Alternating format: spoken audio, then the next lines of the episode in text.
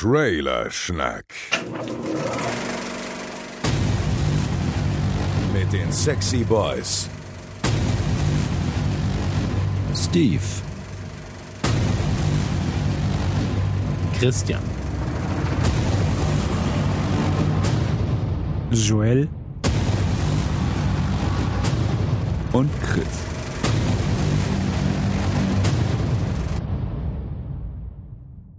Auch heute wird mir wieder die Ehre zuteil, euch zu einer Episode von Trailer Schnack begrüßen zu dürfen.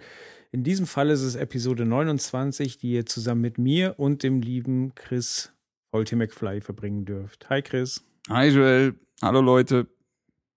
Hallo Leute. Alles fit bei dir? Ah, alles gut, ja. Du weißt es ja, ich bin ein bisschen durch den Wind, ein bisschen müde, aber guter Dinge. Ja, du hast mir heute die, die Liste, meine Packliste für meinen Junggesellenabschied äh, drauf äh, ausgehändigt. ich habe überlegt, ob ich sie dir während der Podcastaufnahme vorlese, aber dann dachte ich, wäre es vielleicht doch ein bisschen zu blöd. Ja. Ja, aber stehen schöne Dinge drauf, die extrem weiterhelfen. Da kann man sich schon richtig vorstellen, was passiert, wenn Weil- da draufsteht. Welches hat dir am meisten gefallen? Puh, ähm, Kiste mit fünf Löchern ist gut. Schnur ist natürlich wichtig. Es Ja, ist immer wichtig, eine Schnur Schnur dabei zu haben. Aber ihr habt vergessen, das Datum, wann es ist, draufzuschreiben. Ach so, ja, das ist auf jeden Fall in den nächsten vier Wochenenden irgendwann. Aber ich, da sind wir, da sind wir uns auch noch nicht so sicher. Wir sind da noch am In Rumplanen. Ja, ja. Wir wissen auch noch nicht genau, was wir machen wollen. Sehr gut. Oh, ich muss nebenbei trinken. Äh, ja, Trockenes Pappmaul. ansonsten ähm, bin ich gerade am, am Durchsuchten einer Herzensserie von mir. Äh, Community. Kennst du bestimmt, Hm. weil ich dir davon schon mal den, das Ohr abgekaut habe. Die lieben Sofa-Samurais haben mich gefragt, ob ich da nicht als Gast in einer Community-Folge dabei sein möchte. Und ich habe gesagt, na klar, aber dann nehme ich das jetzt zum Anlass und in jeder freien Sekunde schmeiß ich Community an und mache gerade komplettes Binge-Watching. Obwohl ich das schon kenne, ist es so unfassbar unterhaltend. Vor allem die ersten vier äh, Staffeln seien jedem Menschen ans Herz gelegt. Wie viel gibt's denn insgesamt? Sechs Staffeln und kein Film bis jetzt. Okay.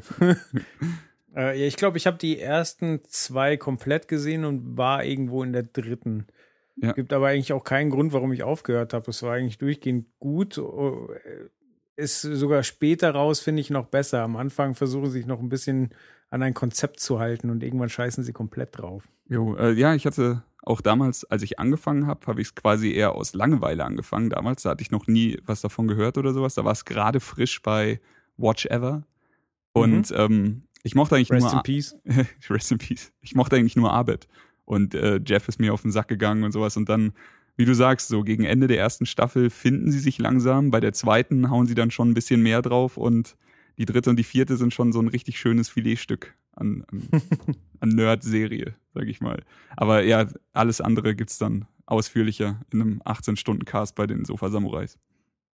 Apropos 18-Stunden-Cast. Äh, ich durfte ja bei zu Cast bei Freunden, deinem anderen Podcast, zu, zu Gast sein. Und äh, das sind ja auch, glaube ich, viereinhalb Stunden geworden. Ja, ist richtig. Und das war noch nicht mal ansatzweise alles, was du über Hip-Hop loswerden wolltest. Das ist richtig, ja, aber nach viereinhalb Stunden ist man schon erschöpft. Aber äh, ich saß auch da und dachte so, hä? Wir haben doch noch gar nicht richtig angefangen. Ja, ja. Also, Aber ähm, ich habe es ja. mittlerweile auch noch mal gehört und ähm, mir macht es wirklich Spaß zu hören. Ja, ich habe auch äh, sehr viel davon gelernt. Also einfach, weil du und Miggi und auch Jonas einfach so ein enormes Wissen von dem ganzen Rap-Ding habt, was mir einfach alles, also auf gut Deutsch ehrlich gesagt, auch sehr egal ist in den meisten Fällen. Aber ich sitze halt da und habe da meine, meine Hip-Hop-Nischen und höre mal hier, mal da rein und das feiere ich dann auch extrem, aber diesen kompletten Rap-Zirkus, den lasse ich halt doch eher an mir vorbeigehen. Aber da kann man bei euch ja eine Menge von lernen. Ja, aber ich finde das auch ganz interessant. Also es gibt ja gerade eine, eine Menge so Musikpodcasts, also zum Beispiel Breaking Noise, wo es um, um Metal geht, höre ich auch gerne, obwohl ich wirklich, ja, sagen wir mal, vier Fünftel der Bands nicht kenne und teilweise nicht mal die Genres kenne, aber trotzdem ist halt interessant, wenn, wenn Leute mit Leidenschaft drüber reden oder oder Little Something, die ja wirklich durch alle möglichen Kategorien gehen, aber da ist halt auch geil, wenn Knowledge gedroppt wird. Ja, ja, klar. Äh, Das ist aber immer das Ding. Also wenn du Leute hast, die mit Leidenschaft von irgendwas erzählen, was sie wirklich bewegt, dann kannst du da auch einfach stundenlang zuhören, auch wenn es nicht wirklich dein Thema ist. Ich bin gespannt, Ja. was die, äh, die Nerd-Community zu dem Rap-Thema sagen wird. Wir reden ja auch immer manchmal dann so ganz wenig von Nintendo Switch-Themen reingeworfen. Das mochte ich auch sehr. Da hat man auch gemerkt, dass jemand beim Schnitt wirklich aufpassen musste, weil es würde ja immer geswitcht zwischen Rap und, und Switch-Themen und dann kam immer dieses Switch-Schnalzen. Richtig, das hat der Jonas äh, ganz gut gemacht. Grüße an dieser Stelle. Grüße. Gut. Ja, dann ähm, wollte ich noch kurz wo loswerden. Event Rookie. Ähm, die aktuelle Ausgabe ist eine Reportage von mir drin, die mir auch sehr, sehr viel Spaß gemacht hat. Und zwar war ich bei Labras Banda auf dem Jubiläumskonzert. Und die haben da wirklich einen Mörderaufriss gemacht. Und das aktuelle Heft ist sowieso geil. Da ist Annemai Kanterei, Drake, Apokalyptika und noch jede Menge anderer Barts drin. Ja. Und, Ihr habt äh, keine Kosten gescheut. ja, also die Ausgabe finde ich wirklich so vom Line-Up ziemlich krass. Ja, da kann man, ja, das stimmt. Die kann man, die kann man rumzeigen. Ja, und dann habe ich noch einen neuen Podcast gestartet. Schimpft sich Sugarcane Podcast. Ähm, Sugarcane bedeutet Rohrzucker. Rohr.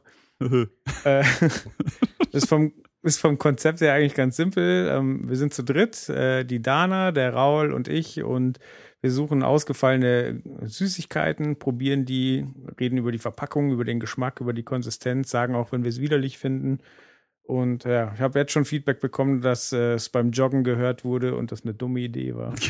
das kann ich mir vorstellen. Ich habe heute auch reingehört, habe ich dir noch gar nicht erzählt. So, Ah, okay. wäh- Während dem Arbeiten habe ich es einfach laufen lassen so und ähm, mich davon berieseln lassen. Und ich muss sagen, es hat mir überraschenderweise sehr, sehr gut gefallen. Ich dachte zuerst so, ja, ich höre jetzt mal rein, weil es eben du bist und weil ich Raul und Dana halt auch kenne, aber es war Mhm. doch sehr unterhalten, muss ich sagen.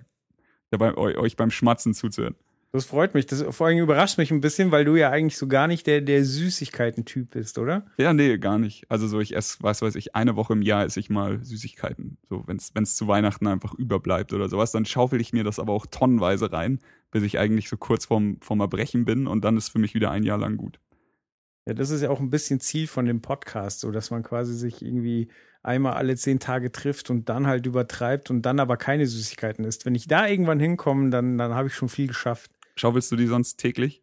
Nicht täglich, aber schon mehrmals die Woche. Okay. Also nach dem Mittagessen irgendeine Süßigkeit. Also es kann auch mal irgendwie ein Pudding oder eine Mousse Schokolade sein, aber es ist halt dann trotzdem Pudding oder eine Mousse Schokolade. Aber halt oft auch mal Kekse oder Gummibärchen so und ja, es läppert sich halt einfach. Ja, und klar. so, so setzt du dich halt zusammen, frisst alles durcheinander, dir ist danach mega schlecht, aber du hattest eine gute Zeit, aber du denkst dir halt am nächsten Tag auch so, ja, nee, brauche ich nicht, danke. das, das klingt gut, ja. Dann viel Glück bei dem Unterfangen. Danke. Ja, dann können wir so langsam, so langsam reinstarten, oder? Alles klar. Dann machen wir das. Geil. Fangen wir an mit Iron Sky 2. Oder sagt man da Iron Sky 2? Ich, sagen, sagen wir mal zwei. Aber ich glaube, der Titel ist witzigerweise Iron Sky The Coming Race. Ah, okay. Ohne zwei. Aber wir wissen, das ist der zweite. Wobei ich glaube, das ist einer der wenigen Filme, wo dieser, diese Deutsch-Englisch-Mischung Iron Sky 2 wäre bei dem Titel mal legitim. Sonst Richtig. ist es immer falsch. Zwei, zwei in Großbuchstaben ausgeschrieben. Zwei. Zwei. Genau, zwei. Iron 2. Erscheint, äh, wenn alles planmäßig läuft, am 14.02.2018. Mhm. Da war aber nicht irgendwie Hitlers Geburtstag oder so, oder? Ich glaube, der Nee. hat im April. Ja, ja, irgendwas im April. Aber sowas, so ein Datum weiß man auch nicht. Ne, ich weiß es wirklich nicht. Nee. Ja, wie, wie ist dein Eindruck? Äh, ich habe, ähm, ich hatte den Trailer gar nicht auf dem Schirm, bis von allen Seiten der Trailer nach mir geworfen wurde und so, schau dir das an, schau dir das an. Und äh, ja, ich habe sehr viel gelacht. Äh, Aber das war zu erwarten. So, ich meine, der erste Teil hatte ja schon dieses, entweder du lässt dich drauf ein und du wirst gut unterhalten, oder du kannst den Film halt auch abgrundtief hassen und für Schwachsinn erklären und da kann dir auch keiner einen Vorwurf machen. Mhm. Aber ähm, bei mir hat der erste Teil funktioniert. Oh fuck, habe ich, waren wir da zusammen drin? Okay, ich erzähle Also kurz ich war eine auf jeden Geschichte. Fall auch drin. Im ersten Teil war es so, da war ich mit äh, meiner jetzt Frau Steffi im Kino und irgendwann hat ihr Vater, mit dem ich damals noch nicht so viel zu tun hatte, also man kennt das, man kommt irgendwie in eine Beziehung und es wird ernster und irgendwann kommt man dann drauf und dran, diese ganze Familiengeschichten kennenzulernen und sowas und mit dem Vater hatte ich noch nicht so viel zu tun. Und der hat dann gefragt so, was macht ihr? Ja, wir gehen ins Kino. Ach cool, komm ich mit. Und der Film, für den ich reserviert hatte, war halt Iron Sky. Und ich dachte so, ach du Scheiße, ich bin am Sack. Und wir waren, äh, ich, Steffi, ich glaube, du warst auch dabei. Es kann sein, es waren auf jeden Fall viele aus unserem Freundeskreis. Mhm. Und eben super weird der Vater, der sich einfach selbst eingeladen hat. Und dann so, ja, okay, dann kommen wir da in Au- so, okay. Und dann saßen wir die ganze Zeit da. Er hat während des Films er saß halt komplett an der Seite, weil ich die Tickets Zusatz reserviert hatte und ich Mhm. hatte keinen Einblick, ob ihm jetzt der Film gefällt oder nicht. Ich habe auf jeden Fall keinen Mucks aus seiner Richtung gehört und ich dachte den ganzen Film so, okay, das war's. der wird nie wieder ein Wort mit mir reden. Kommt danach zu mir und sagt, das war der witzigste Film, den er dieses Jahr gesehen hat. Und ich so, okay, Glück gehabt. Glück gehabt. Naja, auf jeden Fall, ähm, ja, das war die Vorgeschichte zu dem Ding. Der zweite Teil, Trailer, hat bei mir auch sehr gut funktioniert, spätestens als äh, Hitler, äh, so Echsen-Hitler auf dem Raptor reingeritten ist. Da, da war Auf wieder dem alles. T-Rex, oder? Ja, stimmt, auf dem T-Rex natürlich, hast du recht. Da habe ich nur gedacht, so ja, so gewinnt man das Internet. Wie war es bei dir? Ja, ich habe ich hab auch wieder überlegt, das ging mir damals schon so, ob man, ob man das Thema so verherrlichen kann. Also was heißt verherrlichen? Verharmlosen, sagen wir es so. Ja. Und ähm, also es gab ja auch hier das Hörbuch, das Buch und den Film Er ist wieder da. Ja. Und äh, da sehe ich das wesentlich kritischer, weil da halt so quasi Hitler in die Gegenwart gesetzt wird und und äh, ja, wieder an die Macht kommt. Also da werden so Mechanismen gezeigt, so und äh, es wird aber nicht gescheit aufgelöst. Und äh, ich glaube, dass Rechte das sogar cool finden können. So klar macht sich Hitler in dem Moment zwar über die Rechten lustig, aber halt nicht genug und es wird nicht genug aufgelöst dann hinterher, was er eigentlich doch für eine falsche Person ist. Und äh, dann habe ich es doch lieber, wenn er einfach auf Dinosauriern reitet. ich glaube, es gibt niemanden auf dieser Welt, der diesen Film irgendwie ernst nehmen könnte. Ja. Aber ich mag Äh, die doch, Idee. äh, doch, tatsächlich habe ich mir sogar jemanden aufgeschrieben, weil ich an ihn denken musste. Ich dachte nämlich hier, als ich den Trailer gesehen habe, Dr. Axel Stoll würde es gefallen, wenn er noch leben würde. Kennst du Dr. Axel Nein. Stoll? Aber ich freue mich auf die Geschichte, die jetzt kommt. Ja, also ähm, ich schick dir nachher ein paar Links. Äh, googelt einfach mal nach Dr. Axel Stoll und guckt euch so ein paar Best-of-YouTube-Videos an. Hat er, Das- haut er äh, Reptiloiden und Hohlerden-Theorien raus? Ja, was? richtig. Fantastisch, ja, dann schick mir die Dinger mal. Ja, also er ist mittlerweile, glaube ich, an Lungenkrebs äh, gestorben. Gut, er hatte halt auch Steine, die ihn heilen. Ja. Wie, wie ist er dann gestorben, wenn er die Steine hatte? Ja, das, äh, Das ist schwierig. Das, selbst dafür hätte er wahrscheinlich eine Erklärung. Aber das ist sehr witzig, weil er quasi einen Stammtisch hatte. Das heißt, die Videos, die sind eigentlich fast alle auch in dieser Kneipe entstanden und hat da quasi so ähm, ja, ganz normale Barbesucher, halt mehr oder weniger seine Jünger um ihn rumhocken, die dann mit ihm über wissenschaftliche Themen diskutieren. Und er, er ist ja Doktor. Das heißt, er wusste alles besser. Ja. Und äh, ja, halt auch Reptiloiden und Hohlerde und alles erwiesen. Und äh, wenn man ihn dann halt gefragt hat, hat er die absurdesten Erklärungen ausgepackt. Und äh, auch wenn Leute dann gesagt, äh, der hast du dir widersprochen und dann so, nein, Blödsinn, so, fahr mir nicht ins Wort, so, und hat das halt alles erklärt. Der Typ ist pures Internetgold. Und äh, der würde den Iron Sky, äh, Iron Sky auch als, als Dokumentation abtun. Ja, ja. Endlich also, weil er war, der, der. Typ ist auch rechtsradikal. Ja. Wundert, Ähm, wundert mich bei dem gesunden Menschenverstand, von dem du bis jetzt geredet hast. Ja, richtig. Also er hat zum Beispiel, weil das Fernsehprogramm immer so schlimm war, außer als er einmal im Fernsehen war, da war das okay, weil die haben ihn gut bezahlt, aber äh, der Fernseher war für ihn der Elektrojude. wow.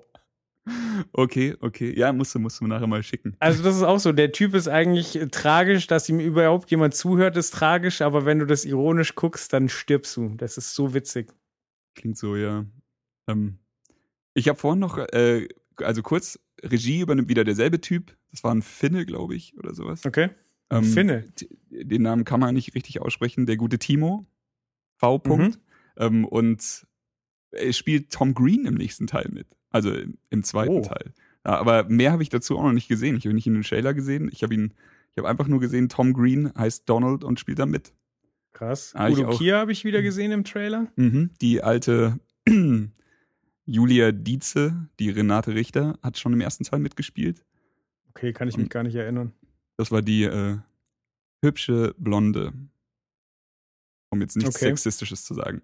Ähm, ansonsten, ich glaube, vielleicht könnte mich der Film sogar noch mehr begeistern als der erste, denn Nazi-Reptiloiden und die Hohlerde finde ich noch witziger als Nazis auf der finsteren Seite des Mondes. Total. Wobei, also, äh, das war mit mein Lieblingsgag beim ersten Teil, dass ähm, sie quasi dann irgendwann ein Handy hatten und das gereicht hat, um ihre ganzen, äh, ganzen UFOs wieder mit Strom zu versorgen. Nee, mit Rechenleistung. Sie brauchten Ja, Rechenleistung. Und da hat halt ein Handy gereicht, um den ganzen Laden wieder zum Laufen zu bringen. Das fand ich sehr nett. Und äh, ja, also ich, also die ganze Aufmachung ist super witzig. Also in einem anderen Trailer hört man ja auch Mucke, die so ein bisschen in Richtung Industrial geht, mit Ja, so ein bisschen stimmt. verworrenen Rammstein-Gemurmel. Ähm, wie gesagt, Udo Kier, der spielt auch immer den klassischen Deutschen. Dann äh, Hitler, wie er reinkommt und sagt, sie Keilmutter Fickers. Der Vegas. Ja, das ist Ach, fantastisch. herrlich. Ja. Also es ist wahnsinnig überzogen und also ich kann darüber lachen. So. es ist krass, der andere Trailer ist, glaube ich, von 2014 oder so. Also so, äh, es gibt, Echt? Der, der ist uralt. Also ich habe vorhin mal gesehen. Der andere ist jetzt gerade letzte Woche rausgekommen und der andere, den ich dir geschickt hatte, der etwas längere, Mhm. äh, 2014 oder Anfang 2015, aber äh, also der ist schon auf jeden Fall bei weitem älter. Und äh, du siehst auch bei, bei Adolf, dass er ein bisschen anders aussieht. Aber ansonsten, stimmt. die Darstellung von der Hohlerde und alles ist einfach so krass fantastisch. das ist so gut. Aber es war ja beim ersten Teil schon so, dass der, glaube ich, äh, zum großen Teil gecrowdfundet war, oder? Der erste Teil war gecrowdfundet. Ich weiß nicht, wie es beim zweiten ist, aber die müssten ja eigentlich genügend Geld eingenommen haben, oder? Ja, das weiß ich ihm nicht, aber vielleicht wäre das ein Grund, warum es sich verzögert, weil sie erst wieder sammeln mussten. Das stimmt, das könnte sein. Oder weil sie einfach gesagt haben, wir wollen uns das, das Geld wirklich nicht von irgendeinem Studio leihen, das dann reinredet. Wir wollen wieder Schwachsinn machen, wie wir, Ja. wie wir Bock Also ich haben. glaube, äh, deutsche Filmfördergelder können sie sich abschminken. Obwohl es eigentlich ein gutes Zeichen wäre, wenn die da mit dabei wären, die Deutschen. Die Deutschen. die Deutschen. Ja, also ich freue mich auf das Ding. Ich werde mal Steffis Vater fragen, ob er wieder mit mir ins Kino gehen will. Ja, also jetzt ist das ja safe, würde ich sagen. Ja, ja, ich denke auch. Ja, wir sind verheiratet, jetzt ist sowieso alles safe. In diesem Sinne, die Kalmutterfickers. Das- Im ersten Trailer, meine Lieblingsszene ist, wie der T-Rex anfängt, äh, den Nazi-Gruß zu machen. ja, mit seinem kurzen Arm. Mit seinem kurzen Ärmchen. Fantastisch. Ja, und dann die Frau, die davor steht, halt dann auch mit ihrem Reptiloidenarm Ja. und dann aber den Stinkefinger Ja. zeigt. Ja, das hatte schon ein bisschen was von Spaceballs, diese Bewegung. Zack, stinkt der Finger Stimmt, raus. ja. Ja. Das, Das stimmt, das stimmt. Okay. Okay, okay. Dann machen wir mal weiter. Jo, und zwar mit einem Film, der bereits angelaufen ist, aber wir wollten dann doch noch ein paar Wörter drüber verlieren, weil uns die Trailer durch die Lappen gegangen sind. Ärgerlich. Und Ärgerlich. zwar geht's um King Arthur. Äh, der neue Film von Guy Ritchie. Mit schöner Musik untermalt. Ja. Natürlich wie immer in der Spotify-Playlist zu finden. Jetzt du. äh, ist es, du merkst sofort, wenn du den Trailer siehst, Guy Ritchie. Also auch, ich glaube, es steht sogar in einem von den drei Trailern, die ich jetzt gesehen habe, steht es am Anfang gleich da, aber du merkst es auch sofort. So, das ist halt, er, er packt sich da was, diese, diese mittelalterliche Welt und drückt sofort seinen Stempel wieder drauf. Das funktioniert bei mir jedes Mal. Also ich bin ein großer Freund von dem Typen. Total. Aber ich finde auch, dass sich sein Stil halt in den Jahren dann noch mal ein bisschen geändert hat. Warte, ich hatte vorhin irgendwo die, die Filmografie aufgemacht. Also ich weiß, äh, ich war ja früher total stolz, weil ich dir irgendwann mal, bevor er in Deutschland draußen war, Snatch, äh, Schweine und Diamanten auf DVD geschenkt habe. Stimmt, da hatte ich die schwedische Version, hast du mir geschenkt, Genau. glaube ich.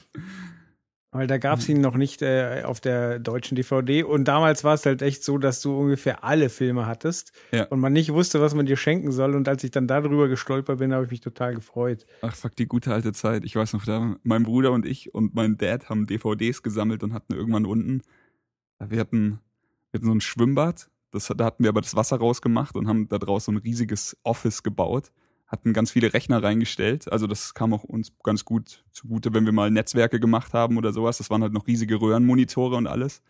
Und außenrum in dem Bereich standen nur DVDs. Da waren, glaube ich, mit bis 1500 Stück oder so standen einfach da, weil wir so viele verkackte Filme hatten.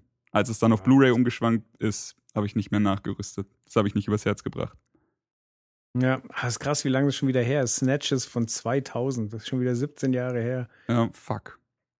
Äh, Das war aber mein erster Guy Ritchie-Film. Ich habe hier gerade die Filmo äh, Filmografie offen. Davor Mhm. war noch Bube, Dame, König, Gras. Der war ja im Prinzip dasselbe wie Snatch, nur mit weniger Budget. Den Genau. habe ich aber erst nach Snatch gesehen. Hat Ich mir aber auch. auch gut gefallen. Ich auch viel später, ich glaube zwei Jahre später oder so habe ich den erst gesehen. Genau, 2001 hat er dann schon äh, das mega geile Video von What It Feels Like for a Girl äh, für Madonna gemacht. Mhm. Da waren die zusammen, oder? Zu dem Moment? Oder? Ich nehme mal an, dass sie da zusammengekommen sind oder Okay. schon zusammen waren. Das hat auf jeden Fall ein paar Jahre gehalten. So, und dann ähm, keine Ahnung, Revolver und Rock'n'Roller. Rock'n'Roller war dann schon 2008, aber ich finde, das ist noch so alles der alte Stil. Und der, gro der große Umbruch kam dann eigentlich 2009 mit Sherlock Holmes. Krass, die sind nur ein Jahr auseinander, Sherlock und Rock'n'Roller. Ja. Das ist witzig, hätte ich jetzt anders eingeschätzt. Aber ja, Rock'n'Roller äh, hat mir auch sehr gut gefallen, obwohl ich da viel mehr kritische Stimmen gehört habe als bei Snatch. Ja, total. Und äh, Sherlock hat ja am Anfang wieder alle abgeholt, oder? Was war zuerst da? Sherlock von Guy Ritchie oder Sherlock die Serie, die so gut ist? Das ist eine gute Frage. Schauen wir mal. Also Sherlock von äh, Guy Ritchie ist von 2009. Mhm. Schauen wir mal, wann die BBC-Serie gestartet ist.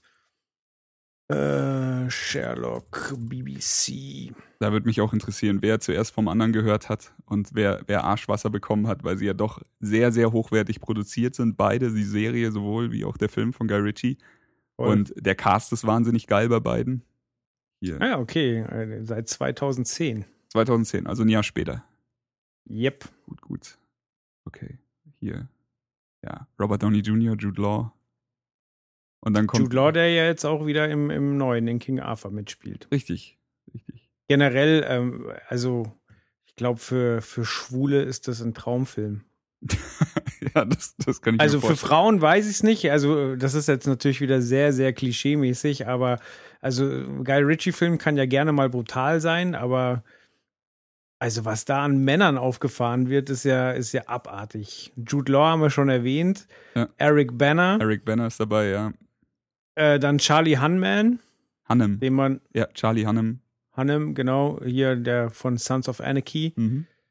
der übrigens die Hauptrolle in äh, Shades of Grey schon hatte, schon zugesagt hatte und dann im letzten Moment abgesprungen ist. Er ist abgesprungen oder haben die Leute ihn? Nee, er Ja. ist abgesprungen. Er hat gesagt, er hat keine Zeit für den Mist. Kein Bock. Verstehe. Ja. Vielleicht eine, eine sehr weise Entscheidung. ja, weiß man nicht. Vielleicht wären die Filme dann besser geworden, aber ich vermute auch, dass es einfach clever war. Ja. Ja, und Eric Banner, es ist eigentlich krass, dass der nicht viel, viel größer ist. Ich habe da vorhin auch mal noch mal kurz über die, die Filmografie drüber geguckt und das ist schon pervers. Was war das Letzte, was er gemacht hat? Was man kennt? boah, das, das, das letzte vielleicht, äh, wer ist Hannah? Wer ist Hannah? Ja, genau, da war er dabei. Und danach habe ich ein bisschen aus also den Augen ich, ich habe hier mal ein bisschen aufgeschrieben. Also er war bei Troja von Wolfgang Petersen mit Brad Pitt dabei. Genau, Er war in Munich von Steven Spielberg. da habe ich ihn gesehen, ja, Äh, er hat Hulk gespielt von Ang Lee. klar. Er hat in Black Hawk Down wohl mitgespielt. Okay, das habe ich, das hatte ich nicht auf dem Schirm, aber ja. Ja, so, den Rest müsste ich jetzt nachgucken. Das war so die, die ich mir rausgeschrieben hatte. Warte, lass mich gucken. Was, also, der hat schon zwischendrin auch Mistfilme gemacht, aber ich meine, da sind so viele Hochkaräter dabei. Star Trek von Stimmt. Star Trek. Abrams. Genau, da hat er den, äh, den Bösen gespielt, aber völlig nachvollziehbar, warum er sauer ist. Aber danach, ey, ich habe den komplett, komplett vom Schirm verloren, den guten. Schade eigentlich, also ist ja ein sehr guter Typ. Ja, Star Trek war 2009. Wer ist Hannah war 2011. Und dann, ja, also sagen wir die Filme nichts. Cold Blood, kein Ausweg, keine Gnade. Unter Beobachtung. Lone Survivor. Steve Erlöse dreht sich jetzt gerade im Grabe um. Äh, zu jedem der hat die Film, alle was er- gesehen. Ja. Findet die aber alle scheiße, bin ich mir sicher. Grüße. Grüß dich, Steve. The Secret Scripture. Scripture. Dr. William Green hat er da gespielt. Ja, kenne ich alles nicht. Okay. Okay, okay. Und jetzt äh, Legend of the Sword. Genau, King Arthur. Ja, also Trailer mit Led Zeppelin, ähm, teilweise wieder wunderbar auf die Musik geschnitten. Die Besetzung ist der Hammer. Es hat so, hat so ein bisschen Märchencharakter, finde ich. Also Mhm, zum Beispiel, wenn, wenn hier die Getarnte von dem Baum sich abblättert und auch dann, als das Schwert ins Meer geworfen wird und dann dieses Wasserwesen drangreift und dann das Schwert in Flammen geht, das ist schon so, Das war auch mit einer meiner Lieblingsszenen. Diese Unterwasser. Einfach so ganz kurz, nur zwei Sekunden. Sie greift an das Schwert und dann einfach Flammen. Das sah so richtig, putz, sah geil aus. ja, Ich muss sagen, dass ich, äh, für mich ist mittlerweile, also früher gab es eine Zeit, da war so Muse für mich die größte Trailermusik. Du hast einen Trailer gehabt, du hast Muse-Musik dahinter gepackt, das war wahnsinnig geil. Aber mittlerweile hat Led Zeppelin, glaube ich, äh, für mich Muse abgelöst. Ich, ich feiere die Led Zeppelin-Songs in Trailern einfach so sehr. Das, das wertet auf. total, aber die Frage ist langsam, was kann man denn noch verwenden? Das stimmt, Also, das stimmt. Hm. Wird schwierig. Aber ich mag das dann auch, dass das, äh, das hatten wir, glaube ich, mit Steve, hatten wir das in einem Podcast oder danach. Ich glaube, wir hatten das nur in der Runde diskutiert, dass es total cool ist, dass halt dadurch Leute auch wirklich Musik wieder entdecken. Ja. Also merke ich ja auch bei mir selber. Ich meine, bei Led Zeppelin bin ich jetzt ziemlich fit, aber durch Guardians habe ich mir jetzt doch noch mal ein bisschen Fleetwood Mac reingezogen zum Beispiel und das ist auch total geil und äh, war mir vorher nicht so bewusst. Das stimmt. Äh, das ist halt auch einfach eine Sache, dieses Ranführen an irgendwas. Du nimmst einen Track, der der Leuten irgendwie gefällt und sei es eben nur in einem kurzen Trailer oder sowas und dann kannst du dir davon einfach auch mehrere Sachen anhören, wo, wo, du davor eventuell nicht das wirkliche Interesse, ist glaube ich das richtige Wort, wo du davor einfach nicht das große Interesse gehabt hast, dich da weiterzubilden. Jetzt denkst du dir aber so, hey, der Guardian Soundtrack ist halt wahnsinnig geil. Ich meine, früher war es jeder Tarantino Soundtrack. So, du hast dir den Tarantino Soundtrack von Reservoir Dogs angehört und da waren so viele geile Nummern drauf, dass du dann halt auch weiterhören konntest und heute ist das vielleicht Guardians oder sowas oder jegliche Trailer. Ja. Ich hoffe ja, dass Quentin bei seinem nächsten Film ähm, keinen Score mehr macht, sondern wieder, wieder selber in der Plattenkiste wühlt. Ja, das wäre schön. Das kann er einfach wie kein anderer. Ja.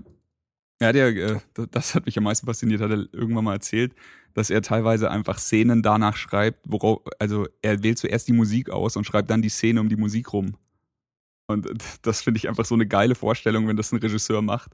Also ich will, diesen Song will ich auf jeden Fall verwenden und dann denkst du dir erstmal aus, wie die Szene aussehen muss, damit sie geil zu der Mucke passt, auf die du jetzt Bock hast. Ja, vor allen Dingen so obskure Sachen dabei. Ich meine, gut, in Kill Bill da mal eine japanische Band zu nehmen, ist naheliegend, aber wenn ich einen Film habe, der im Zweiten Weltkrieg spielt, wieso zum Geier nehme ich dann David Bowie? ja, aber ey, niemand zweifelt den Meister an. Nee, ist ja auch super geil geworden, aber ich sag mal nur, was muss man da für ein verwegener Hund sein? Und dann nochmal, wenn, wenn du mir gerade sagst, so, er macht die Musik vorher. Ja. Das ist ja total verrückt. Das ist geil. Nee, feier ich. Ja, mhm. Guy Ritchie Soundtrack, weiß ich gar nicht mehr, ob, ob da, also bei ihm sind immer gute Kampfchoreografien, gerne mal Zeitlupe. Ich weiß jetzt gar nicht, ich meine, er hat einen Film, der heißt Rock'n'Roller, aber ich weiß jetzt gar nicht, ob da die Soundtracks immer so, so prägnant sind. Also wenn ich jetzt an Snatch denke, habe ich sofort dieses Ding, Ding, Ding, Ding, Ding im, im Hinterkopf, was da die ganze Zeit spielt. Aber ja, ich, also ich, die Soundtracks sind schon immer gut, aber äh, ich glaube nicht, wir, also wir reden jetzt nicht von Awesome Mixtape gut, sondern äh, halt einfach äh, solide, schön zum Film passend. Ich glaube, das, was mir bei Guy Ritchie immer am meisten gefällt, ist dieser, dieser Style, den er, den er seinen Film verleiht. Also so, wenn du, ich habe erst letztens nochmal Snatch geguckt mhm. und ähm, das funktioniert heute vielleicht nicht mehr genau so hart auf den Punkt wie damals. Damals war es halt einfach unfassbar cool und sowas ähnliches hast du halt sehr, sehr selten gesehen. Heute haben sich da halt einfach schon sehr viele Leute bedient aus dieser Trickkiste, aber es ist trotzdem noch wahnsinnig geil, wenn du, wenn du diese, äh, die, diese Mucke und dann die, den Story-Twist am Ende von Snatch, also ich will jetzt nicht spoilern, und dann dazu noch diese geilen Bilder und diese Inszenesetzung von, von Brad Pitt und sowas als der absolut verkackte Gypsy-Box-Typ und sowas. Das war einfach, der bringt dann auf einmal alles auf den Punkt in dem Moment, wo es sehr wichtig ist. Und dann ist der Film halt einfach in deinem Herzen drin. Ja. Ja, welche Szene mir da noch hängen geblieben ist, als ich jetzt an Sound gedacht habe, ist äh, die, als ich glaube, äh, Brad Pitt das erste Mal in der Scheunebox, da läuft äh, äh Golden Brown. Ja dieses Spinett-Song. Und da ist halt auch, dass du, äh, ich glaube, du hörst ähm, äh, Jason Statham erzählen, was so in seinem Kopf vorgeht und nebenbei siehst du halt in Zeitlupe, wie, wie Brad Pitt den einfach kaputt haut, der in Zeitlupe hinfällt und du weißt, jetzt sind äh, einiges an Geld ist, glaube ich, ja. glaube ich, jetzt den Bach runtergegangen nee, nee, und dazu ja, halt die Musik. Das ist am Anfang, da hast du recht, das ist, als sie einfach nur einen Wohnwagen kaufen wollen. Und dann äh, gibt es Probleme mit der Hinterachse des Wohnwagens. Sie sagen, ey, lass uns boxen. Und Brad Pitt sieht halt eher aus wie so ein abgefuckter Punk und der andere Typ, Gorgeous George, ist halt einfach ein zwei Meter Riese, fett wie ein, wie ein Koloss und sagt dann, alles klar, dann machen wir das. Sie gehen hinten in die Scheune und dann gibt's diesen Boxfight und es stellt sich eben raus, dass Brad Pitt der Bare-Knuckle-Box-Kämpfer ist, der einfach ohne Schutz, ohne alles, einfach nur auf die Fresse haut und dann kommt genau diese Szene, diese super ikonische Szene, wo, wo auf einmal alles langsamer wird. Äh, Brad Pitt kriegt ja erstmal nur auf die Fresse so drei Runden oder sowas und ja, dann weil er sich nicht wehrt. Genau und dann knackst er einfach mit seinen Knochen und geht hin und haut ihm einfach auf den Boden. Und dann kommt die Mucke, das ist fantastisch. Ja, solche Momente, das sind genau die die magischen Sachen, die Guy Ritchie halt drauf hat. Ich glaube, Brad Pitt war auch nie fitter. Also sah nie krasser aus als in dem Film, vielleicht noch in Fight Club, aber. Ja, das, das kann gut sein. Richtig derbe. Ja, auf jeden Fall. Äh, ich weiß nicht, ähm, vielleicht waren ja ein paar von euch schon in dem Film, aber ich möchte ihn eigentlich noch nachholen. Ich bin echt neugierig. Ich glaube, dass man da eine gute Zeit hat. Hast du dir schon Reviews durchgelesen, angehört, irgendwas? Ehrlich gesagt noch gar nichts. Okay, dann, äh, ich will jetzt nicht der Überbringer der schlechten Nachricht sein, aber das, was ich aus Amerika gesehen habe, waren die Leute nicht zu begeistert von dem Streifen. Sagen wir es einfach mal so. Aber ich bin generell immer der Meinung, man soll sich sein eigenes Bild machen von dem ganzen ja. Zeug. Also ja, aber da habe ich schon so ein bisschen den, den Guy Ritchie-Bonus, weil halt Sherlock Holmes, glaube ich, auch bei den Kritikern erstmal gar nicht so beliebt war, aber er ist halt, äh, ich meine, Robert Downey Jr. reist halt zum Beispiel raus und äh, keine Ahnung, wenn es schief läuft, dann hast du halt sowas wie Hänsel und Gretel. Ja, das stimmt. Ja, Vampire ja. Hunters oder, oder genau. Witch Hunters oder Das ist wahrscheinlich Ahnung, auch wirklich äh, die größte Gefahr, dass er in diese dass er, dass er sich nicht selbst findet und dann irgendwo belanglos dahin plätschert zwischen irgendeiner Märchenverfilmung und nichts halben, nichts Ganzen. Ja, leider helfen da die, die Trailer auch nur bedingt weiter, weil du hast ja gesagt, du hast alle drei Trailer angeguckt und sie waren wohl alle drei sehr unterschiedlich. Also ich, ich fand irgendwie, sie, sie sind nicht unterschiedlich, sie haben schon auch dieselben Szenen natürlich immer mal wieder drin, aber so von dem, was, was ich von dem Trailer mitgenommen habe, habe ich bei allen dreien so ein bisschen ein anderes Gefühl gehabt. Und dann dachte ich, hm, ich weiß es noch nicht, aber das muss ja nicht unbedingt negativ sein. Ja. Gut, auf jeden Fall eine große Schande, dass wir es nicht geschafft haben, vorher über den Film zu reden und ich bin super froh, dass wir es jetzt wenigstens nachgeholt haben. Ja, na, noch läuft er, also wenn Interesse geweckt wurde, könnt ihr jetzt noch gucken. Ja, ähm, eine ne kleine Besonderheit.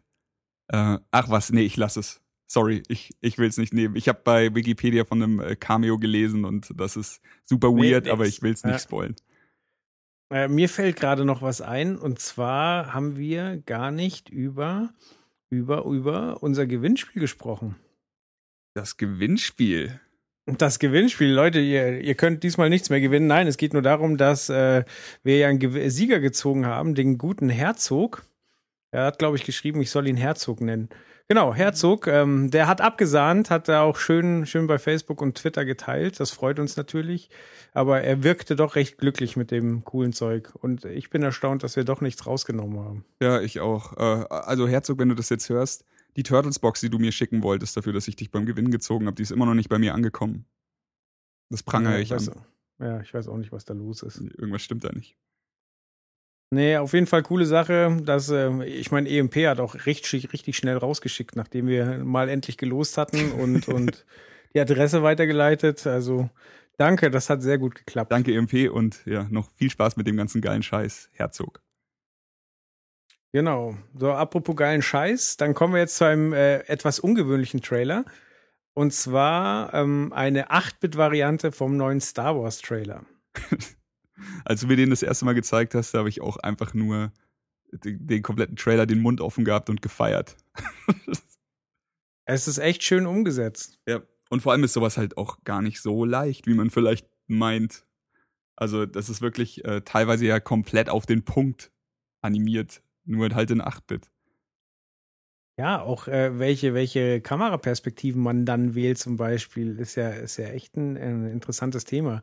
Also es gibt ja zum Beispiel die, die Szene, wo ähm, BB-8 und Poe Dameron äh, Richtung, Richtung X-Wing laufen und äh, der dann explodiert. Und da haben sie halt bei dem 8-Bit-Spiel eine andere Perspektive gewählt, einfach weil sie es dann besser darstellen konnten. Richtig, richtig. Ja, das musst du dann einfach, also ich glaube, da musst du halt einfach wirklich ein, das schon ein paar Mal gemacht haben, damit du schon von vornherein weißt, ich ich pixel mich da jetzt nicht zu Tode, sondern ich mache das einfach von der anderen Seite und dann sieht man das schon auch genauso. Du erkennst es ja alles wieder. Und das ist das Krasse bei diesen Pixel-Geschichten, dass es von der Auflösung her so viel schlechter ist als alles, was wir heute gewohnt sind. Aber du hast trotzdem immer diesen Wiedererkennungswert. So, du erkennst ja. alles an diesem Trailer. Total. Also ich bei äh, man erkennt nicht alles, weil ich habe äh, extra geguckt, ob äh, das unsere unsere Frage vom eigentlichen Trailer klären kann. ja doch, man hat genau Maske gesehen, dass es, es war Vader-Maske. Hundertprozentig. Sag ich doch. Nee, nee, man, man nee Kylo habe ich gesagt. Du hast Kylo gesagt, ja. Genau, ist er. Ja, war Kylo. Nee, bei mir kommen langsam die Zweifel. Vielleicht hast ja. du recht, vielleicht hast du recht. Merklich, merklich. Merklich. Ja, und äh, bei der, bei der äh, Szene, wo Ray mit dem Lichtschwert übt, da haben sie Yoda auf dem Felsen vergessen. ja, ja, ist mir auch aufgefallen. Der war nicht da und der gehört da ja hin, wie wir im Internet Naja, der gelesen gehört haben. auf alle Fälle hin. Nee, aber äh, der Sound ist auch äh, fantastisch, die Optik fantastisch. Das ist so, für mich wird es nie alt, diese, diese 8-Bit, 16-Bit Retro-Sachen. So, ich habe jetzt auch letztens ähm, wieder ein bisschen alte Konsolen rausgepackt und so und ich weiß nicht, das hat halt immer Charme. So, wenn du ein NES am Röhrenfernseher anmachst, wie wir letztens, dann kannst du trotzdem noch Spaß haben mit dem Ding. Einfach weil für mich altern diese 8-Bit und 16-Bit Sachen viel, viel besser als alles, was bei der Playstation und so passiert ist. Ja, N64 und, und Plays, also N64 geht noch, so, da ist halt die Sichtweite einfach eine Vollkatastrophe, aber da gibt's schon auch Spiele, die man sich immer noch gut angucken kann. Bei der Playstation ist es echt hart. Ja, ja, ja. Final Fantasy VII, ein Herzenstitel vor dem Herrn, aber es fällt so schwer, das Ding zu starten, weil du halt einfach diesen Pixelbrei hast. Aber witzig, dass du gerade Final Fantasy nennst, weil ich finde, der, der Star Wars Trailer, ich meine, klar, das hat wahnsinnig viel Charme, aber es hat mich teilweise mehr an, an Final Fantasy, an alten Teile erinnert, als an ein Click-and-Point-Adventure. Aber wahrscheinlich an Final Fantasy VI und sowas. Also nicht Ja, die, die. PlayStation-Ära, sondern die Super Nintendo-Sachen. Auf jeden Genau. Fall, ja. Also mich, mich äh, hat das in erster Linie auch sehr, sehr an diese ganzen, an die guten alten ähm, RPGs sind es oder Action-RPGs, was auch immer das waren, diese viel Story und direkte Kontrolle und dann diese, sei es jetzt äh, nicht, nicht Echtzeitkämpfe. Und das ist halt einfach fantastisch. Also, ja. keine Ahnung. halt auch schön, wie der Dialog halt einfach in Textfeldern angezeigt wird. Genau. Das ja, es ist habe ich, glaube ich, vorhin wieder falsch gesagt. Das heißt äh, Click and Point oder Point and Click? Point-and-Click-Adventure. Point and Click. Hast du auch ich so habe ein, hier auch noch. Ja, äh, ich habe auch so ein Ding, ich weiß nicht, ob es Jump Scare oder Scare Jump heißt. Ich sage immer beides, aber ich kann mir einfach verfickt nochmal nicht merken, was richtig ist. Ich habe hier gerade, das ist jetzt wirklich Zufall. Ich habe ja, ich glaube, ich hatte das sogar schon mal erzählt. Ich habe mir ja vor kurzem bei eBay ähm, Zack McCracken geschossen. Hm, geil. Ich habe hier eine Version von 1988 für einen Atari ST. Ich habe keinen Atari ST, aber mir ging es auch nur sekundär um das Spiel, weil das Spiel kannst du auch im Browser spielen. Mir ging es um die Zeitung, die damals beim Spiel dabei war. Und die hole ich jetzt mal raus, weil die- es war echt sauschwer, eine Version zu finden, wo die deutsche Zeitung dabei ist. Was hast du gezahlt? Oder Oh, das weiß ich nicht red, mehr. reden wir da nicht drüber? Nö, es war gar nicht so schlimm. Also äh, die äh, anderen Versionen für C64 und so weiter waren wesentlich teurer und da war immer nur die englische Zeitung dabei. Ja. Aber also ähm, kurz zu dem Spiel, das, äh, das war halt auch ein LucasArts Adventure, eben genau das Logo, was halt auch als Gag in dem in dem 8-Bit-Trailer eingeblendet wird, nämlich Lucasfilm Games. Und äh, ja, die Story war total verrückt, aber du hattest eben diese Tageszeitung, die die ähm, einfach eine Zeitung ist, die mit dem größten Trash, den man sich vorstellen kann. Also eine Zeitung, wie sie in Iron Sky 2 vorkommen könnte. Ja. Und da sind aber lauter Hinweise fürs Spiel ähm, äh, versteckt. Aber ich lese mal nur ein paar Überschriften vor. Bigfoot gewinnt Kusswettbewerb. ähm, geheiligte Männer suchen Gott auf dem Golfplatz. Äh, zweiköpfiges Eichhörnchen greift zwei Camper auf einmal an. Außerirdischer Rummelplatz auf dem Mars entdeckt. Ist halt nur Quatsch, aber es hilft dir halt wirklich beim Spiel weiter. Ja, sowas ist äh, einfach eines der perfektesten Stilelemente, die du bei Videospielen haben kannst, wenn du was, das du dann wirklich in der Hand hast, mit einbeziehen kannst. So hat hinterher auch äh, Hideo Kojima bei Metal Gear 1 dann verwendet im Endeffekt. Also die Idee ist aber hier schon ein paar Jahre älter. Das stimmt, ja. Hier, das war ein Tipp damals, der mir wahnsinnig geholfen hat. Hier gibt es nämlich eine Überschrift Mordanschlag auf Eltern mit 36 Eiern. Und da steht dann im Artikel, dass quasi ein, ein Kind versucht hat, seine Eltern umzubringen, indem es einfach uferlos Eier in die Mikrowelle gesteckt hat. Und ähm, im Spiel selber gibt es eine Szene, wo du, wo du im Flugzeug bist und jedes Mal, wenn du aufstehst, kommt die Stewardess und äh, sagt, du sollst dich wieder hinsetzen und dann machst du das halt auch. Und dann ähm, musst du sie halt ablenken, dann in die Küche rennen, dann jede Menge Eier in die Mikrowelle, die anstellen und dann ähm, wenn sie dann, äh, dann redet sie wieder mit dir und dann explodieren die Eier und dann muss sie weg und ist die ganze Zeit nur am Rumschreien, was das für eine Sauerei ist. Und in der Zeit kannst du dich halt dann frei im Flugzeug bewegen. Aber da wäre ich, glaube ich, ohne die Zeitung nie drauf gekommen. Ja, das ist perfekt. Das sind die guten alten äh, Point-and-Click-Gesetze. So, wenn dir jemand hart auf den Sack geht, dann sorg dafür, dass er irgendwo anders hingeht. Und dann hast du dein komplettes Areal zum Durchsuchen. Ja. Ja, weil du vorhin gerade die Optik angesprochen hast, dass das halt echt besser altert. Ähm, noch ein anderes LucasArts Adventure war ja zum Beispiel Indiana Jones. Mhm. Ja. Und da war ja auch die, die Grafik komplett reduziert, weil halt 8-Bit, aber man hat trotzdem irgendwie alles erkannt. Also es gab ja zwei Indiana Jones Spiele. Äh, einmal, glaube ich, äh, der letzte Kreuzzug, also Teil 3. Und dann ja noch eins, wo man immer jahrelang gehofft hat, dass das Teil 4 wird. Ich glaube Atlantis, das habe ich selber nicht gespielt. Ja. Aber da hat man immer gehofft, so dass äh, zu dem Adventure doch bitte irgendwann der Film kommt. Ja, ja, das ist, äh, vielleicht kommt ja noch Indiana Jones 4. Irgendwann. Ja, ich finde ja immer Fluch der Karibik, äh, da, da, bin ich immer ganz nah dran an, an Monkey Island. Das ist oh Mann, Monkey Island, das war auch so fucking geil. Ja, habe ich letztens, ähm, als sie, was heißt letztens, ist auch schon wahrscheinlich schon wieder über fünf, sechs, sieben Jahre her, als sie ähm, die Remakes rausgehauen haben, wo du mhm. dir aussuchen konntest, ob du in der charmanten alten Grafik oder in der etwas neueren Grafik spielst. Und du dann eigentlich die ganze Zeit, wenn du so alt bist wie ich, immer bei jeder, jedem neuen Bildschirm einfach immer geswitcht hast und immer geguckt ja. hast, wie sah es damals aus, wie sieht's heute aus und so. Da habe ich die äh, alle nochmal gespielt. Eins und zwei jedenfalls. Und ich weiß gar nicht, ob der dritte rausgekommen ist. Aber eins und zwei gespielt. Und ich muss sagen, hättest du mich davor gefragt, hätte ich dir erzählt, nee, nee, kein Problem, die habe ich damals gespielt, die spiele ich heute, ich kann mich an alles erinnern. Einen Scheiß konnte ich. ich konnte mich vielleicht an zehn Prozent der Sachen erinnern, ansonsten saß ich wieder da wie ein Idiot. hab, hab ewig und drei Tage gebraucht, bis ich alles rausgefunden hatte. Aber hat sehr viel ja. Spaß gemacht. Ja, das war jetzt irgendwann bei Xbox äh, Gold. Und äh, ich hänge immer noch beim, also ich bin mittlerweile beim Schwertmeister, aber ich habe das Duell bis jetzt noch nicht gewonnen. du kämpfst Ich habe zwar alle Kuh. Sprüche, aber ich bin zu blöd. Da habe ich aber damals schon ewig für gebraucht. Ja, war, war beim Teil 1 war alles noch ganz normal, oder? Da musstest du nur be besser beleidigen, oder?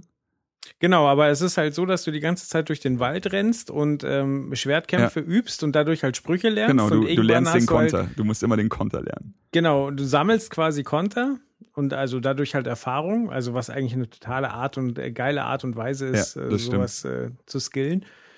Und äh, dann kommst du halt zum Schwertmeister und der hat halt dann andere Beleidigungen und du musst halt aus den dir zur Verfügung stehenden Antworten den richtigen Konter auswählen. Und äh, ich weiß, ich hatte nicht viel Zeit und ich habe halt nur einen Versuch gehabt bis jetzt, habe aber verloren und es hat mich tierisch angekäst. Scheiße. Ja, später muss ich das doch dann noch reimen auf See und sowas. Wenn, ja, gut, aber reimen, weißt du, wenn es sich reimen ja. würde, dann wüsste ich ja, was ich nehme. Ja. Ja, ja.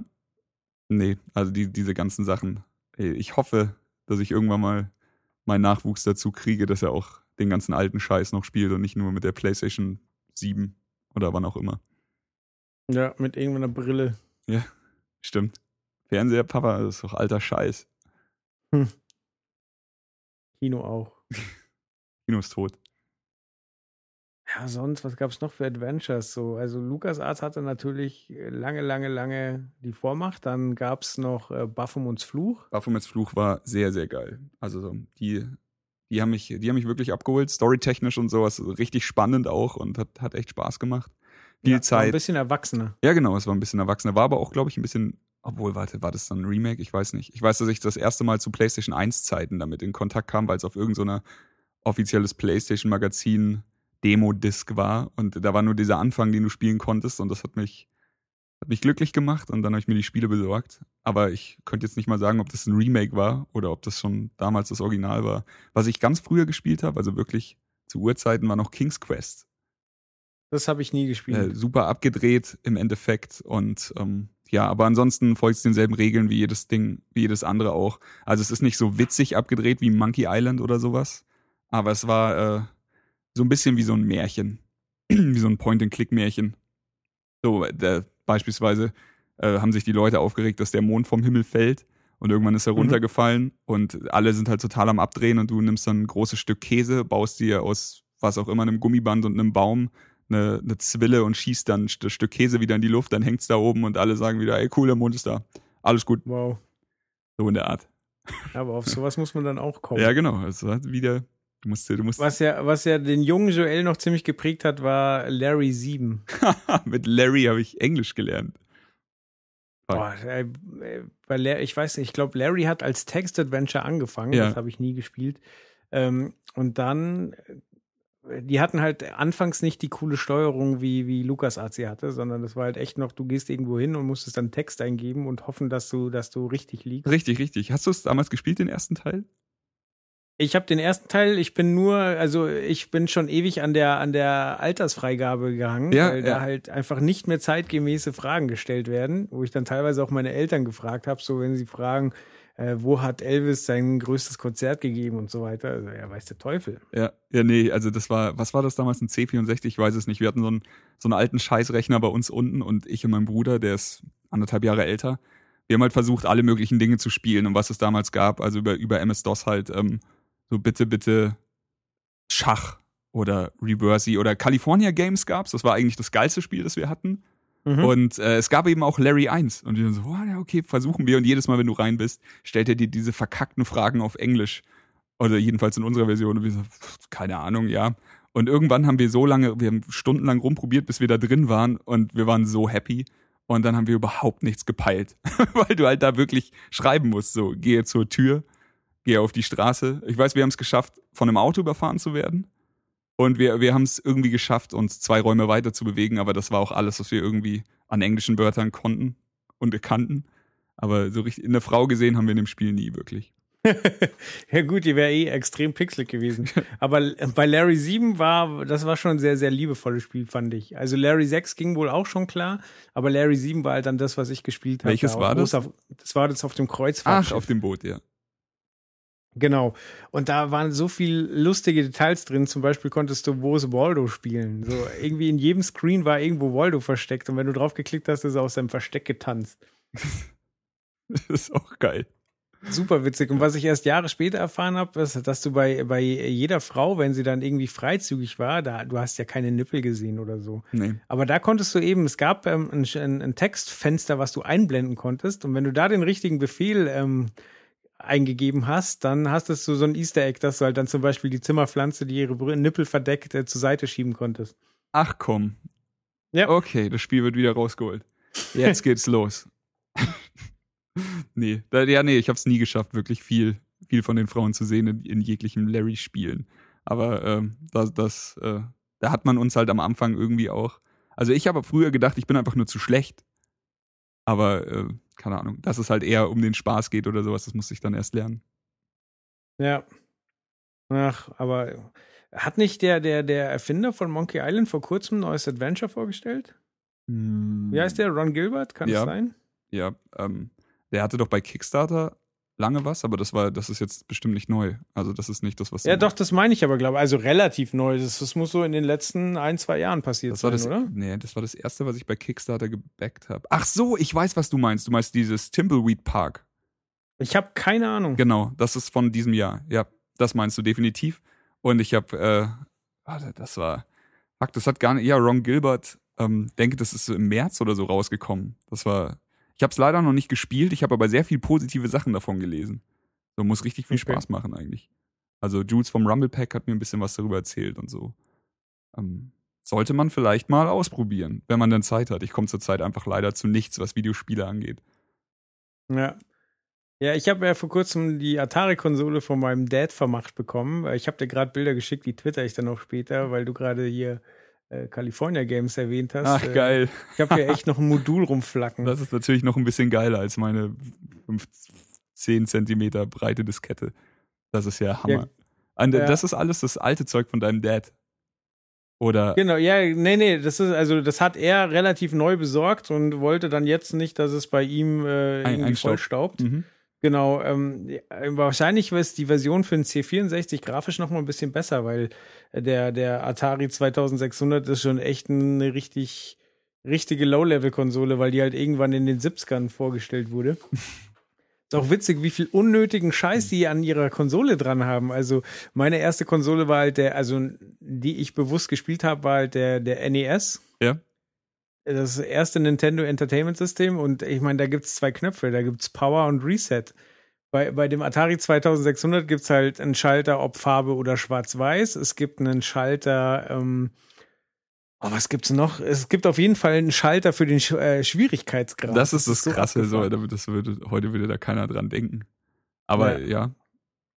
Heute hat man genau, sich halt einfach an Select. Ja. Du kannst halt dann quasi im Menü, also wenn, wenn Spiele Menü haben, die meisten von den Spielen, die machst du an und kannst das Spielen anfangen. Da gibt's nicht mal einen Startbutton. Das ist so verrückt. Aber wenn du ein Menü hast, musst du halt auch vor und an der Konsole Select drücken.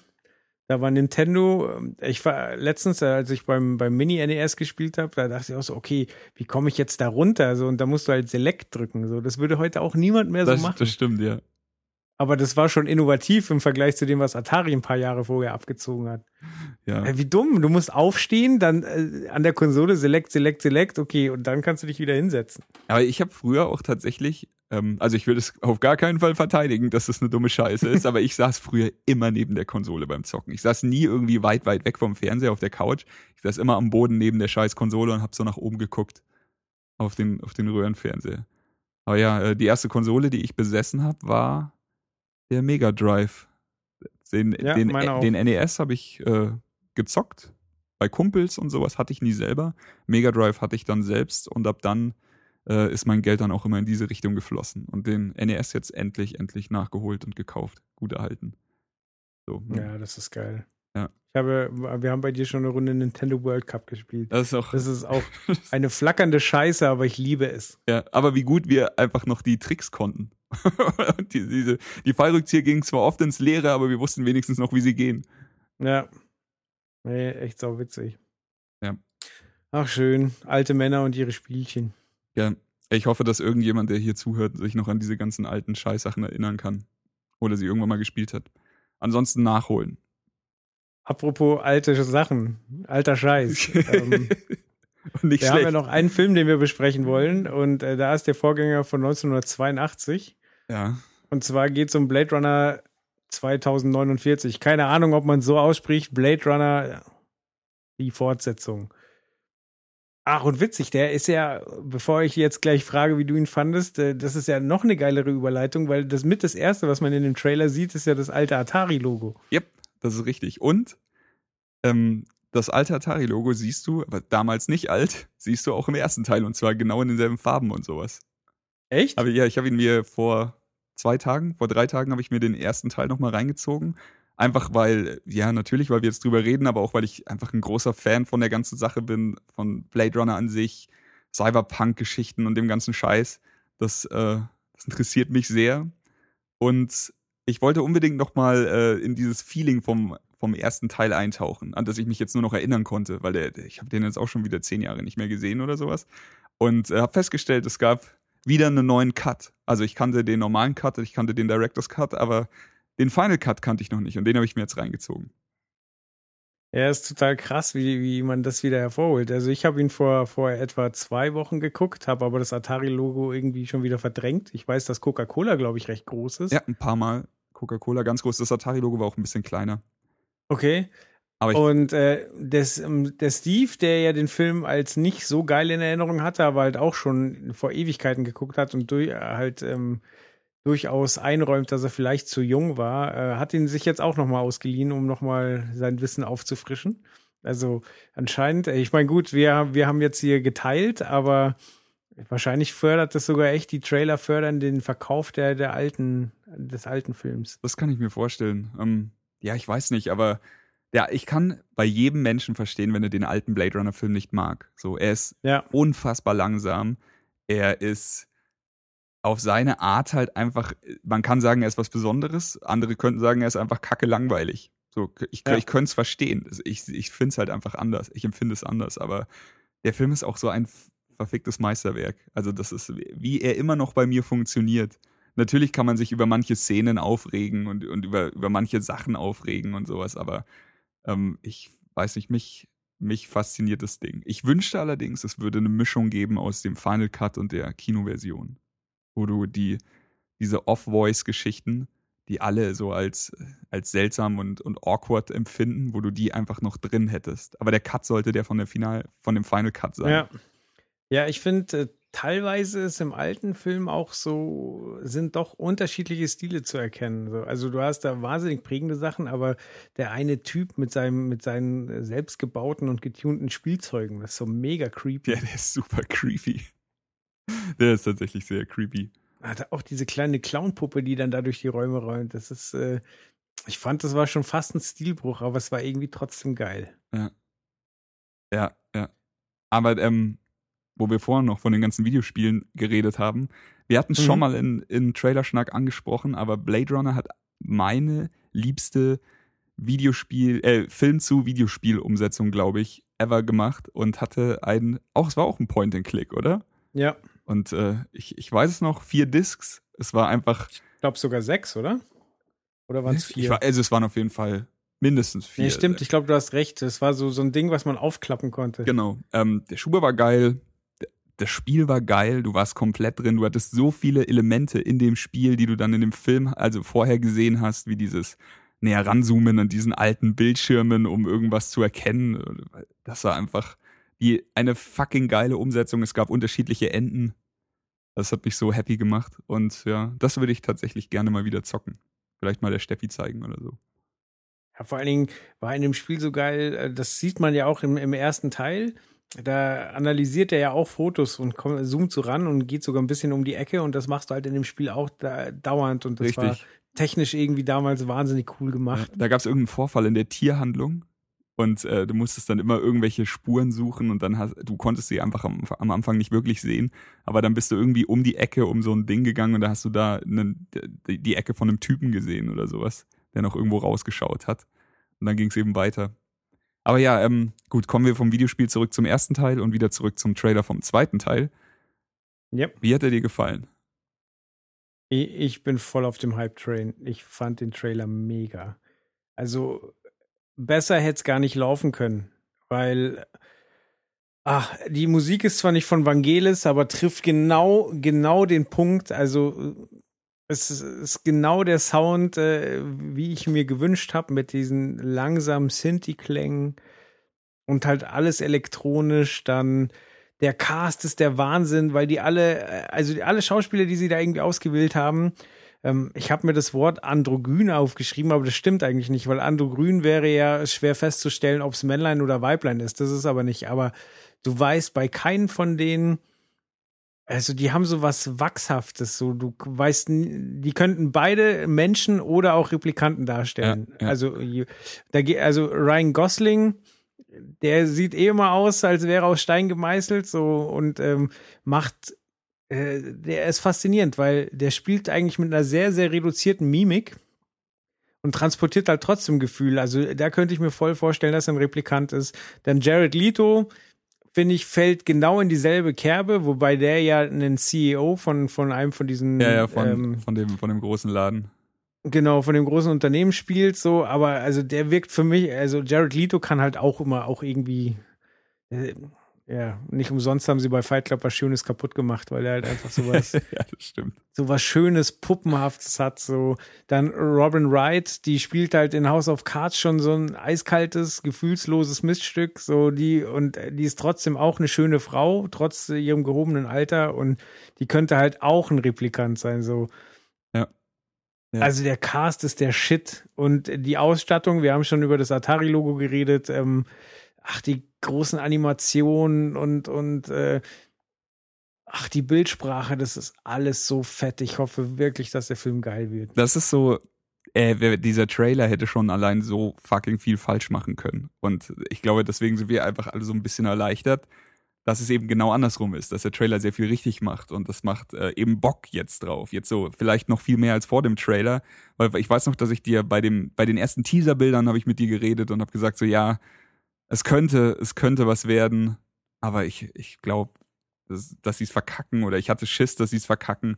Dann kam dieser Mini-Teaser, ja, okay, ich, ich hätte schon Bock drauf, dass es gut wird. Und jetzt nach dem Trailer, jetzt bin ich halt komplett äh, wie du auf der Seite, dass, dass es jetzt gut werden muss. Also so, ich weiß nicht, das, das ist einfach fantastisch. Also, wie sie auch alles, wie sie diese Tyrell Corporation Pyramide wieder darstellen, Ja. auch das Innere drinnen, dass sie da jetzt nicht sagen so, ey, wir könnten jetzt so viel mehr geilen Schnickschnack zeigen, dass sie das halt wieder so, so pur, puristisch einfach so lassen, wie es vielleicht auch damals gewesen wäre und dass sie nicht versuchen jetzt ähm, also übers Ziel hinaus zu schießen und dann fühlt sich einfach anders an. Die Musik, hast du schon gesagt, fantastisch. Die Bilder teilweise auch wieder so, so richtig langgezogen, schon für den Trailer allein schon, aber einfach so sich trotzdem Zeit lassend. Und das ist bei mir jetzt genau der Punkt, wenn sie den Film, ich will nicht, dass es eine 1 zu 1 Kopie wird von dem alten Blade Runner. Das wäre ja Schwachsinn. Aber wenn sie es schaffen, zumindest die Geschwindigkeit so ein bisschen in die Richtung zu führen. Auch wenn es heute einfach sich vielleicht nicht mehr so gehört. Ich will, ich will nicht so einen urlangweiligen, langsamen Film haben, aber ich brauche trotzdem diese Längen. So ein bisschen brauche ich sie in dem Film, sonst würde sich's anders anfühlen. Und ich brauche diesen, diese, diese dreckige, was, es ist ja Los Angeles eigentlich, oder? Diese, ich will, dass es so richtig schön dreckig ist und dass es einfach sich authentisch anfühlt, so als wärst du einfach wirklich jetzt 30 Jahre später am selben Ort unterwegs und sowas. Und ich glaube, dass sie das hinkriegen können. Ich habe letztens eine ganz interessante Analyse zu, zu Ghost in the Shell geguckt, so was der, der Anime-Film anders gemacht hat als jetzt die Realverfilmung. Und äh, da wurde halt aufgezeigt, dass der Anime wahnsinnig viel Zeit in, in, in der Szene verbringt, so dass äh, Landschaften ganz lange gezeigt werden, dass mit der Belichtung gespielt wird und dass das wohl, ich habe ja den neuen Ghost im Shell leider nicht gesehen, aber dass da wohl die Stadt an sich nicht so der Star ist. So, es gibt zwar viele Schauwerte, aber man lässt sich halt nicht so Zeit. Und ich glaube, dass Blade Runner ganz genau dasselbe braucht. So die also du hast schon vollkommen recht, so sie haben nicht versucht, jetzt irgendwie das Rad neu zu erfinden, sondern sind in dem Stil geblieben. Also keine Ahnung, zum Beispiel diese wahnsinnig kantigen Autos. Ja. So wie man sich halt in der in den 80er Jahren was Modernes vorgestellt hat. Heute wäre wahrscheinlich alles mit wesentlich weniger Kanten, noch klarere Flächen. Aber man hat es halt bewusst so weitergetrieben, wie es halt damals äh, angefangen wurde. Und das ist sehr, sehr gut. Und wie du schon sagst, der Zehner, äh, der, der Trailer lässt halt die Einstellung sehr, sehr lange da. Und ich hoffe halt auch, dass sie quasi neben dem geilen Cast wirklich das geile Setting als den Star sehen und äh, das auch ähm, dem auch genug Zeit einräumen, um es wirken zu lassen. Das wäre perfekt. Ja, das wäre, ja, da wäre ich auch happy. Ja. Um. Aber tatsächlich beim, beim ersten Teaser habe ich mich ja auch ähm, da habe ich mir ja noch die Frage gestellt, so, wie wollen die das machen? Der erste Film war so langsam, das kannst du heute nicht mehr bringen. Vielleicht habe ich mich da einfach getäuscht. Vielleicht muss das sogar bringen. Ja, also ich meine, ich glaube, also ich habe es ja gerade schon mal gesagt, so er muss ja nicht genauso krass langsam sein oder sowas, aber er muss auf jeden Fall deutlich in diese Richtung gehen, so dass einfach viele Leute, die jetzt den den nächsten äh, schnell geschnittenen Actionfilm im Kino sehen könnten, dass sie halt checken, okay, das hier ist was anderes. Das hier ist eine andere ja. Ära, die weitergeht und ähm, es geht ja nichts gegen diese schnell geschnittenen Sachen, aber das ist halt fucking Blade Runner und das muss diesen Vibe auffangen, diesen alten Vibe. Und ansonsten, ähm, storytechnisch habe ich voll Bock, mehr, mehr drüber zu erfahren. Also du siehst halt äh, Gosling, der nach Harrison Ford sucht, Deckard heißt er, glaube ich, ja.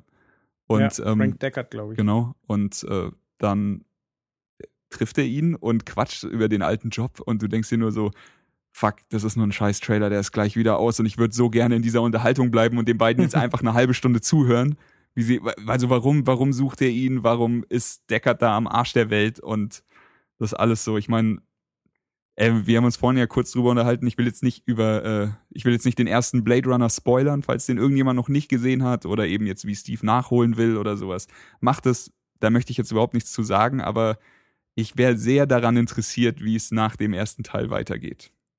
Zumal der erste Teil ja äh, verschiedene Fassungen hat, demnach auch verschiedene Enden hat und äh, keins dieser Enden dich äh, völlig befriedigt zurücklässt, sondern es gibt einfach viele ungeklärte Fragen. Ja, definitiv. Also so, das hat das Videospiel dann schon sehr gut ähm, aufgearbeitet, weil da gab es quasi für jede, sage ich jetzt mal, Theorie, die du am Ende von dem Film hast, gab es irgendwie ein Ende, das in die Richtung geht. Mhm. Aber ähm, ja, der Film ist halt einfach der Film. Und das Witzige ist, keiner von uns weiß, welches Ende jetzt das Richtige ist. So, sagt er jetzt, pass auf, Kino, Kinofassung Ende, das ist das, wo wir jetzt angesetzt haben, oder Final Cut Ende oder sowas.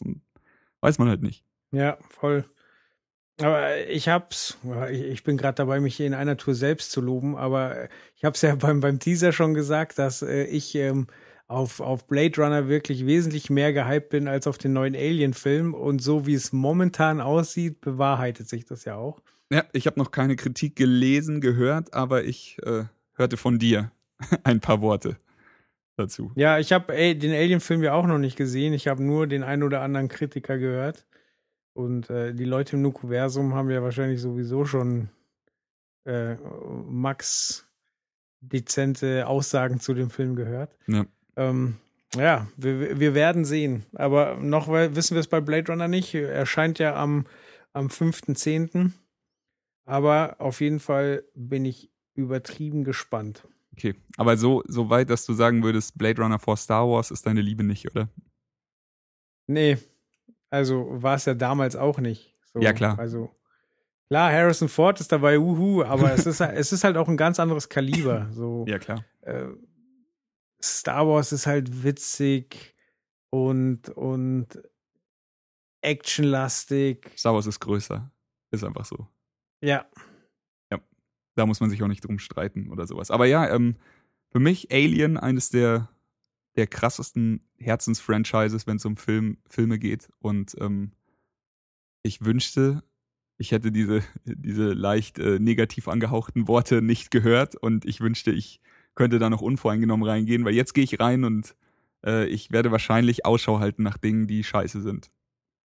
Aber häufig hilft es mir, wenn Leute Scheiße finden, weil dann meine Erwartungen wesentlich niedriger sind und ich dann mit einem positiven Gefühl rausgehe. Das stimmt, das stimmt auf jeden Fall. Ja, schauen wir mal. Also zum Beispiel aus dem Ghostbusters-Film, da bin ich mega happy rausgekommen. Da dachte mir so, hey, das war gar nicht so kacke, wie ich gedacht habe. Ja. Nee, aber ich meine, bei Alien ist es ja auch gar nicht so, äh, ist es ja auch naheliegend. Ich meine, es gab ein paar wirklich gute Alien-Filme, aber es gab halt auch ganz schön, ganz schön Murks. Also wenn du, vor allem wenn du Alien vs. Predator mit einbeziehst und äh, alle, alle möglichen Sachen so.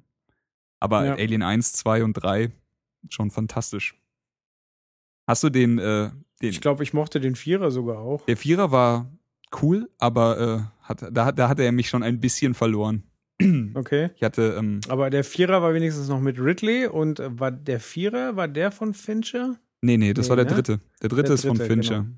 Und im vierten spielt Ripley noch mit, ja. Genau. Äh, ja, nochmal kurz zu, zu Blade Runner. Das ist ja jetzt auch der Regisseur von Arrival, oder? Richtig. Also der hat die Ruhe weg. Ich glaube, wenn sich einer in Filmen Zeit lassen kann, dann der Regisseur von Revival. Ja. Dennis Villeneuve oder so. Ja, ja. Ähm, das stimmt. Aber deswegen vielleicht auch von mir großes Vertrauen an dieser Stelle jetzt, weil einfach ähm, Arrival hat mich doch sehr, sehr überrascht. Und äh, da war ich ja nicht der Einzige, der ist ja überall gelobt worden, über den Klee. Ja. Ja, es war halt so ein schöner Kontrast und vielleicht gelingt Blade Runner das ja auch. Ich meine, neben Guardians of the mhm. Galaxy und, und dem neuen Star Wars Teil und äh, keine Ahnung, Passengers und was da alles passiert ist im Sci-Fi-Bereich, also ist ja nicht gerade wenig los. Alien eben auch.